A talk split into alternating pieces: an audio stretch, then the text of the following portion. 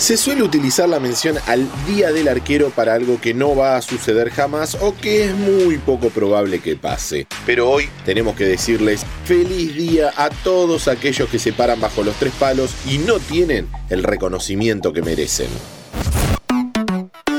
Kickoff. El arquero tiene muchos nombres.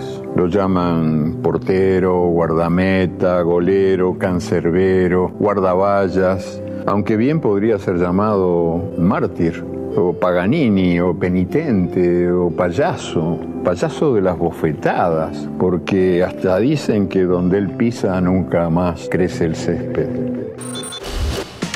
¿Cómo va? ¿Cómo están? Les doy la bienvenida a un nuevo podcast de interés general. ¿Alguna vez fueron al arco por motus propio o porque los mandaron? Cualquiera sea el caso, hoy están de festejo. A raíz de un proyecto presentado en 2011 por el senador Jorge Banisevich, cuando Amadeo Garrizo estaba próximo a cumplir 85 años, recibió la noticia que a partir de ese año, todos los 12 de junio, se iba a celebrar el Día Nacional del Arquero de Fútbol.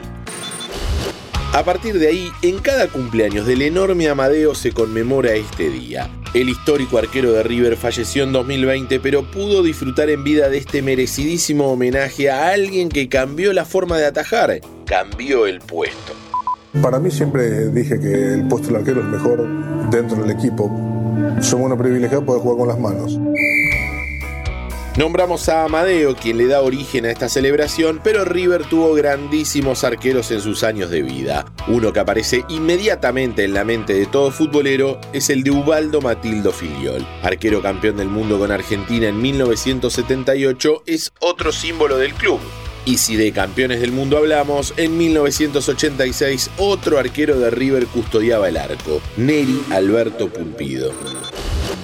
Carlos Isaola, Franco Armani, Marcelo Barovero, Germán Burgos, un poco más atrás lo tenemos a Sergio Goicochea, Enzo Pérez, bueno, no sé si es uno de los mejores de la historia, pero para la estadística tiene un partido atajado. Cruzando la vereda, Boca también tuvo grandes arqueros en su historia. Dependiendo la edad del hincha, es el nombre que va a aparecer. Antonio Roma, Tarzán para el mundo del fútbol, sin duda que está en el podio.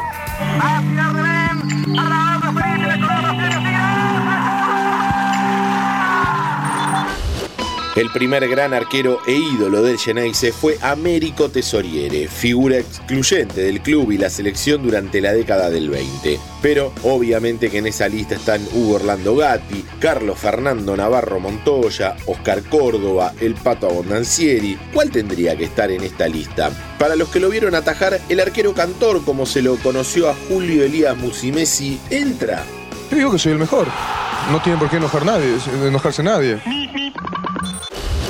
Otro que cambió la historia del puesto, José Luis Félix Chilaver. Ganó absolutamente todo con Vélez y además le sumó su capacidad goleadora tanto de penal como de tiro libre. Recordados cruces con Ruggeri, Navarro Montoya, Maradona, el Tolo Gallego y hasta con Martín Sicioli lo traen al día de hoy a los primeros planos mediáticos, pero nadie puede discutir que el paraguayo está sentado en la mesa de los grandes arqueros de la historia.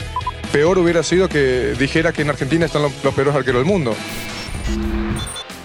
Antes de conocer otros ejemplos, te recuerdo que si te gustan nuestros podcasts, puedes seguir el canal de Interés General para tenernos todos los días en tu Spotify. Búscanos como Interés General Podcast, apretás la campanita y listo.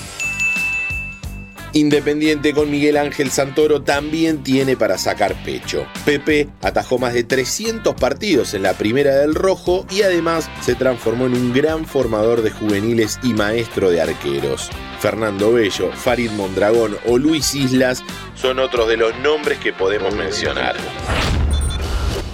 Racing tiene en su gran historia nombres como Agustín Mario Cejas, Marcos Croce, Juan Botazo y Rogelio Domínguez.